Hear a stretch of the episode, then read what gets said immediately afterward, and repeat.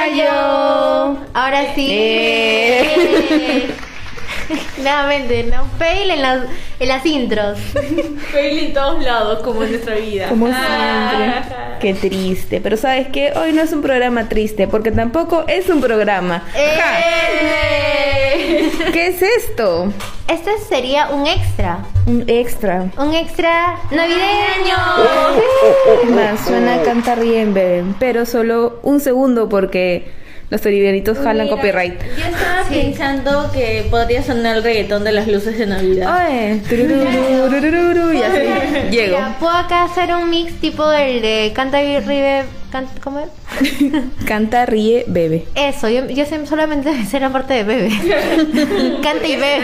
Canta y bebe. Yo me quedo. Yo no sé qué es reír. Yo que- Ah, oh, ah, su madre, qué feo.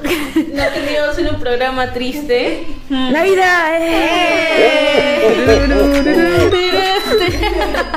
Bueno, sí, efectivamente, estamos en un extra navideño. Ya, porque, bueno, creo que explicaciones no las merecen. Obviamente, saben el por Porque qué. es Navidad. Sí, De hecho, ya fue Navidad cuando salió esto. tienes mucha razón. Ya no es Navidad. Pero igual feliz Navidad atrasada. Más vale tarde que Bueno, ni tan tarde, ¿no? Fue ayer Navidad. Es un, es un extra post navideño. O sea. Como el recalentado. Este es un recalentado tu, tu pancito con, con lechoncito o con pavo. claro, puedes darle play a este extra mientras que comes tu recalentado. Ay, sí. Qué rico. En el día uno de recalentado. Estamos llegando todavía en el inicio. Para aperturar la temporada de recalentado. ¡Eh! Hasta Baja de Reyes. Bueno, entonces, ya lo habrán leído del título, creo que también no tanto, no tenemos que crear tanta expectativa, saben cuál es el título de la película que vamos a hablar hoy. Y es una película que ya la había recomendado Jocelyn. Eh, eh. Sí, sí, y creo que fue para la primera temporada. Para, fue el segundo capítulo. Ay, ¿ves? Fue el segundo Ah. capítulo, así que no me hago responsable de las cosas que probablemente haya dicho en ese capítulo. Mira, yo recuerdo claramente tu resumen en una oración de esa película. Hmm, La película de las casualidades. Sí, Sí. sí es. Sí, ¿ves? Ay, hasta ahora, Entonces hasta ahora lo tengo grabado Muy en bien, la Jocelyn cabeza. del pasado. Sí es, De sí. eso no me arrepiento. De hecho, hay una escena de la película en la cual me hizo recordar también bien plasmada esa frase porque calzó muy, muy bien, muy, muy bien en, en toda la película. Desde que empezó en realidad yo dije, espera, Jocelyn dijo que esta era la película de las casualidades. Y dicho y hecho, o sea, desde que inicia la casualidad de encontrar a... Aquí empezamos creo que a hablar de, de esta película, que cabe resaltar que también si no la han visto es una de las obras de, de Satoshi Kon, codirigida por Shogo Furuya. El hablar creo que de Satoshi Kon, mencionarlo, ya está de más decir la calidad de, de pieza que nos va a dar. Y sabes qué es lo genial con Satoshi Kon, que todas sus piezas o bien trabajan el tema de estas casualidades o el destino. O sea, tiene que ver mucho el tema del destino, el futuro, estos lapsos o juegos de, de tiempo, espacio con los personajes que me parece bravazo. Es algo muy genial, sobre todo porque enriquece el conocer a, a- a este personaje, porque obviamente acá en el caso de Tokyo Godfathers, ya lo mencioné el título, ya lo habrán leído, tenemos a tres personajes principales, no por ejemplo en el caso de, de Paprika que teníamos nuestra protagonista, obviamente teníamos también otros personajes que vendrían a ser también principales, pero Paprika era la protagonista. En el caso de Millennium Actress tenemos también a un personaje principal. Obviamente también hay dos que vendrían a ser parte de este cast que toman relevancia, pero siempre se centra en uno. Casi en uno, igual Sí. que en Perfect Blue. En Perfect Club también. Sin embargo, en Tokyo Godfather tenemos tres personajes que desarrollan muy bien esta historia de casualidades. Entonces eso me parece algo muy genial, el hecho de poder jugar con este tema de los destinos para el conocer la historia, eh, el backstory de cada uno de ellos. Es como que te los van contando durante la película, no Sí. es como que te dicen, y esta persona de acá le pasó esto, esto, esto, sino que de acuerdo a las circunstancias que se dan, te van soltando ciertos datos de cada uno para que tú los vayas conociendo sin que te metan toda la información de golpe y te pueda aburrir. Yo creo que esa parte hace que sea mucho más llevadera. De hecho, la historia de, de uno de ellos, en especial del, del señor, fue la que, la que más me, me cruzó los cables porque pues mientras que Jin le contaba su vida y cómo terminó así a, a Hannah, me dio mucha mucha pena, o sea, yo dije, wow, qué mala aventuras puede pasar una, una persona como para poder llegar a este punto. ¿Hasta qué? Hasta que tienes el gran plot twist que te manda de manera abrupta porque pues Mentiroso. Sí, o más que todo, tenías que ser. ¿saben qué? Más que todo porque cuando, cuando encuentra a Kiyoko, a su Kiyoko, y dice, oh no, que es mi hija, y yo, "Hmm, un momento, algo no está, no está bien. Y yo, yo era Hannah. Todas eran Yo Hannah. era Hannah en ese momento porque tenía la misma cara, decía, Indignación. pero tú hace, hace 45 minutos acabas de decirme otra cosa, o sea, ¿qué pasó? Pero más allá de eso es también cómo deciden tomar el reto estas tres personas para poder llevar a una, a una bebé, en este caso a los brazos de, su- de su madre, porque, o sea, hay que ser sinceros, son tres vagabundos que no tienen dónde caerse muertos, entonces están con las justas con su vida y aún así, si no fuera por Hannah que se puso bien, pues se puso bien los pantalones para decir, no podemos dejar a esta bebé acá tirada, porque pues es una bebé, no tiene con quién valerse, así que toman el toro por las astas y, y apechugan, apechugan con, con un problema que no tiene nada que ver con ellos, que no y es al de final ellos. se hace más grande porque lo que te debían haber hecho era simplemente regresarlo a la policía. Claro, sí, sí, sí. Pero ahí vamos también ya para el lado de Hannah, ¿no? Que Hannah ya ella... Y lo llevan a la policía, son los créditos. Sí. Ah, La, la verdad es que sí hubiera sido lo más sencillo. La verdad es que sí hubiera sido lo más sencillo, pero creo que ya por ese lado vamos ya por el instinto. El instinto maternal que de por sí tiene Hannah, que no es de manera biológica, pero sí es algo, es algo que ella lo tiene interiorizada. Entonces fue como que un sueño hecho realidad para ella en ese momento. Y me parece tan enternecedor esa parte porque queramos o no, las personas que cumplen ese, ese rol en la vida real es algo que ellos quisieran, es algo que lo desean, pero no pueden tenerlo de manera biológica, ¿no? Entonces sentí demasiada empatía con ella en ese Oh, momento. es un gran personaje. Sí, sentí A mí me, da empatía. risa la escena casi al comienzo en el que está la que le da la que le da la comida y dice dame porque estoy comiendo por dos y luego la ve con la bebé. Comía por dos. Jaja. Como dije, asume muy bien el reto. O sea, lo comparé un poco con el tema de los Reyes Magos también, porque pues todo lo que hicieron, el camino, la travesía, eran tres personas con características diferentes y similares al mismo tiempo, llegando a, a casi ser una familia entre ellos tres, entre ellos cuatro mejor dicho, porque pues la bebé a la final les hizo que estos tres personajes se unan, que puedan empatizar el uno con el otro, a pesar de que querían sacarse los ojos en determinado momento, pero aún así llegaron a ser una familia, llegaron a tener una química muy muy bonita. Al final de la obra también, pues, cómo los reconocen, cómo reconocen sus padres, porque a pesar que le dijeron, oye, pero son unos tres vagabundos, ¿cómo vas a tenerle consideración? No me importa, salvaron a mi hija. O Oye, sea, oye, y antes, porque tú ya te fuiste al final ya. Eh, perdón. El, el plot twist de la mamá, ¿qué les pareció? oye, Se ríe. esta, esta película... Asterisco me río guion. No, o sea, no, me río porque algo extraño sucedía ahí, sobre todo porque vi que faltaba aún que la barrita llegara al final, entonces decía, "Mm, se ha resuelto muy fácil, por así ¿Realmente decirlo". se ha resuelto? Sí, Hmm. porque yo me esperaba que de repente entre todas las casualidades que aparecían, era como que "Mm, justamente la persona que está por suicidarse es la mamá. Alto con los spoilers, porque acá ya estamos hablando de spoilers. Bueno, desde hace rato estamos si hablando de Chile está hablando del final. Ay. ¿verdad? Shirley, ¿qué hablaste del final ya? Ay, Shirley, qué feo. Oye, eso, eso es un extra, en los extras siempre soltamos spoilers. bueno, sí, tienes razón. Es como que, mm, justamente la persona que se va a suicidar es la mamá. Y, ¿sabes qué? Me encantó el golpe que le dio Hannah el momento de antes de darle a beber. estúpida? Claro, o sea, pero está bien, está bien, o sea, sea la culpable o no, está bien, porque nosotros no sabemos, bueno, Hannah tampoco en un momento sabía cuáles habían sido las circunstancias como para que la bebé haya terminado abandonada, pero obviamente cualquiera en sus lugares reacciona, es imposible que hayas podido dejar a tu hija abandonada en un basural. Creo que cualquiera en su lugar hubiera hecho lo mismo. Yo con mucho gusto también lo hubiera hecho. Eh, es, es eso, o sea, le entregaron a los hijos, a la hija, perdón, le entregaron a la hija. ellos habían alejado de Jin. Jin estaba en el apartamento de ex esposo, esposo, no lo sé, porque su relación es muy complicada.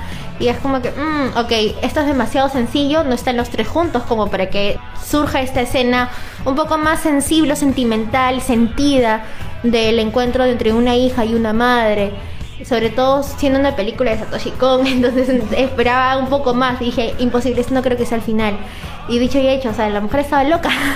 se había robado a la Y niña. no era la mamá. Sí, no era la mamá. Y además porque ya había una denuncia de secuestro. Entonces, mm, era un poco extraño que siendo una, una denuncia de secuestro, sobre todo ya Japón, que porque no, mi, mi esposo me lo quitó cuando yo no estaba.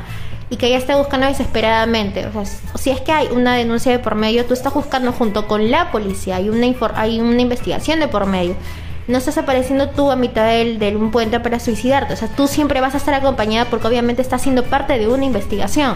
Y eso es lo que sentía que no encajaba. Al menos desde mi punto de vista. Y dicho yo, la mujer estaba loca. estaba muy loca. Se había raptado a la niña, ¿qué le pasa? No, Y- aparte te dabas cuenta también de, por las facciones de la misma mujer, o sea, la mujer se le veía toda ida, ¿cómo decirlo? No se- sí, loca, no se le veían sus cabales, pero era también por el background que ella tenía dentro de su Claro. historia. No, no justifico el hecho de que haya raptado una bebé que es totalmente ajena, porque como Hannah le dijo, tú has perdido a tu, a tu bebé, te pasó lo que te pasó, pero te imaginas también el dolor que pueda sentir la otra madre, qué culpa tiene ella Claro. de, de lo que a ti te ha pasado. Ella no tiene la culpa de nada. Además Entonces, que, o sea, ella se la robó porque dijo que estaba triste y de los bebés todos lloraban, pero uno le sonrió. Ah, ya, me sonríe este. Claro. Mío. Mío. O sea, si le sonríe una planta, se lleva la planta. O sea, la, la chica de verdad estaba necesitada en ese momento de simplemente de. Por lo que amor. pasó, o sea, el trauma por el que pasó la dejó tocada, pues. Sí. Y acá un paréntesis. ¿Qué, qué es esa traducción que le dan al título en Netflix? O sea, Oye. no oye, de verdad, Yo no- estaba no buscándolo porque le dije, ma, voy a ver la pela otra vez porque justo eh, vamos a hablar de la pela, hay que verla. Ya, ya, búscala, pucha, ¿cómo estará? Ya, búscala como los padrinos de Tokio, pues. Claron. Y, está buscando, le salía los padrinos mágicos. Pero, yo no está.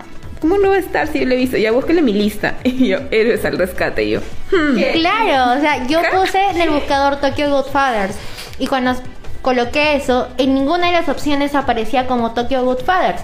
Aparecía héroes de Tokio y yo, no, creo que no estoy escribiendo bien Tokio. Creo que es con Y, Sí, sí, no creo- con I latina. Sí. Hasta que de pronto volví a escribirlo y por la portada nada más pude, pude Ujú. al menos descifrar de que era ese. Y en toda la película también te dice, no somos unos héroes. Y creo que ese es el único motivo por el cual ellos hayan podido traducir el título como héroes de Tokio. O sea, Ah. porque de padrinos a héroes de Tokio. Como que hay una gran diferencia. Sí, porque yo me acuerdo que en el doblaje, porque yo la vi ahora último doblada, este, al comienzo decía Los Padrinos de Tokio. Sí, no, yo lo vi subtitulado, pero en el subtítulo dentro Ah, de los diálogos sí no hay. mencionaban como que un par de escenas diciendo yo no soy un héroe o no somos héroes para llevar a una niña con su madre. Y eso, por eso dije, bueno, quizás por eso usaron esa, ese- esa traducción o ese, ese título para Pero es que ese la título película, no es, tiene sentido. es nuevo que le ha puesto Netflix para Sí. distribuirlo, por eso está en los subtítulos. Pero, por ejemplo, la el doblaje sí es ya de años atrás, porque la vez anterior también lo vi doblado. Que de paso, este, la voz de Goku es la voz de Hannah. Oye, ¿qué hablas? ¿En Sí, serio? lo escuché muy paja. Sí, sí, sí. O sea, ¿de dónde he escuchado esa voz? Es que esa persona tiene una voz particular. ¿Dónde la he escuchado? Oye, la voz más reconocible de toda Latinoamérica unida. Oye, yo no sé, yo no he visto en idioma original. Ay, No, eso está pasa por está no... paja Yo su también. Yo lo- es más, cuando vi que decía español, yo pensé que iba a estar en de español. de Español, España. europeo. Ajá, pero era era latino y pucha, yo, yo estaba cocinando mientras mientras veía la película porque pues ahí dos cosas al mismo tiempo. Y, y nada, y me gustó, me gustó bastante, me gustó nuevamente eh, apelando el tema de la, de la melancolía, se mezcló muy bien con el tema de la paleta de colores que utilizaban en toda la película, Eso- esos azules, esos verdes casi, casi desaturados. Eran al colores bien apagados. Sí, unos colores bien apagados cuando pasas la escena regresando a la señora que se había robado al bebé y también tuvo toda su catarsis colgada, mencionándolo ahí colgada y que realmente gracias a Toshi Kon porque no haya hecho que suelte la bebé porque pues en ese momento todo puede pasar, pero utiliza de manera correcta cada uno de los colores. Esa escena monocromática en la cual está enfocada esta señora contando toda su desgracia, no lo sé, hace que sientas un poquito más el sentir de, cada personaje. Y otra cosa que también se me, me pareció un poco un poco chévere, por así decirlo, y que pueda tener eh, relación con el nombre de la bebé, es que cada una tenía su propia Kiyoko. O sea, era como que su, la luz de cada personaje. En la vida de cada uno siempre encontramos una Kiyoko. Entonces dice, mm, qué raro, qué raro. Algo, algo tiene que ver. ¿Qué tipo de mensaje subliminal es este? ¿Qué significa Kiyoko? Es pura.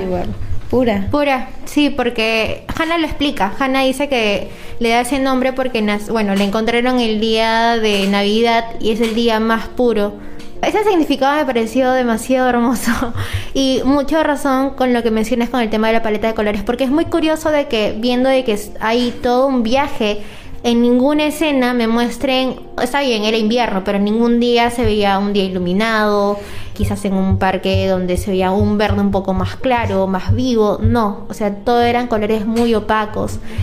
Y algo también que me gustó bastante es cuando hay esas pausas para decir esas frases tradicionales japonesas y este momento se corta por un detalle que a veces te, te saca una risa, por ejemplo, cuando ellos salen de este cabaret gay que donde trabajaba Hannah ella suelta su frase de se despide mamá de no sé una noche eh, no perdón un día con nieve sentimos el frío en nuestro rostro algo así o sea sus frases japonesas tradicionales y todo está muy pausado y muy bonito y de pronto la mamá entre comillas estornuda tan fuerte y es como que te corta ese momento y te saca una risa y creo que esos detalles no es que sean como que, uy, casualidad, justo hace eso como para que te rías. No, porque está muy bien justificado. O sea, te estás muriendo de frío, estás cagando de frío, es invierno, o sea, hay muchos grados bajo cero ahí. Es normal que esa mujer estornude y te saque una risa o brote una risa porque, bueno, en ese momento estabas un poco más serio, ¿no? Desencaja, sí, pero es gracioso y está justificado. Entonces creo que eso también ayuda o hace que uno valore más la película porque creo que en conjunto está muy bien realizada desde el diseño de los personajes, desde el diseño de la escenografía, paleta de colores, arte, fotografía, todo, animación, todo es una muy buena obra de arte y qué mencionar que es esta de Satoshi Kon y qué película de Satoshi Kon no tiene una gran puntuación. O sea, creo que entre las grandes películas o piezas de o joyas de lo que es la cinematografía de anime, siempre vamos a encontrar alguna pieza de Satoshi Kon. O está Perfect Blue, o está Paprika, o está eh, Millennium Actress, o está esa que es Tokyo Godfather. Esta es la película que a mí me faltaba, por ejemplo, de ver de Satoshi Kon. Luego me faltaba la serie que estaba trabajando, bueno, falleció. Mm, Pero bueno, recomendadísima. Me encanta, me encanta. Aparte de que es uno de los pocos materiales que hay en anime sobre la Navidad o que transcurran el día de Navidad que no sean los típicos episodios navideños en los animes en los que por lo general vemos solo a las parejas salir porque allá se celebra una forma distinta la de aquí. Navidad es más romántico, es Año Nuevo es familiar, es al revés, un poco extraño. Y bueno, nada, también mencionar de que las películas que justo Toñito estaba mencionando de Satoshi Kon ya la hemos recomendado antes, ya hemos conversado antes de, de esas películas pueden pasar sin compromiso a escuchar los capítulos en los cuales hemos estado recomendando y si no la han visto, mírenla. Mírenla con total detalle, con total calma, no, no se distraigan de los detalles que te pone Satoshi Kon en cada una de sus piezas, no, ya sea Tokyo Godfathers o cualquier otra película que este, hemos estado mencionando y gócenla, disfrútenla porque realmente es una obra maestra, son joyitas son joyitas bien rebuscadas que así nomás no encuentras casi, casi siempre. Así que bueno, nada más creo que desearles una feliz Navidad. Sí, Navidad. Una post feliz Navidad y un próspero año nuevo, porque en año nuevo no creo que saquemos nada, ¿o sí? Y un delicioso recalentado. Ah, cuando sale el siguiente capítulo probablemente sigan comiendo recalentado. Y antes también, eh, como ya lo dijimos, esta película está en Netflix, así que véansela. Está en idioma original y está en doblaje latino para quien quiera consumirlo de la manera que más lo disfrute. ¿Qué más quieren? O sea, Lo tienen todo. así Lleve, lleve caserito. servido está. Mira, lo puedes ver junto con, con mi pobre angelito, que también es una buena película de Navidad, y ahí está. Termina de ver mi pobre angelito tu y luego lista- ves Tokyo Goodbye. Tu maratón de películas navideñas. Sí, y ya bueno, ya les sobró tiempo, se pueden ver lo que recomendamos el año pasado, que fue las vacaciones entre Jesús y Buda. Ajá.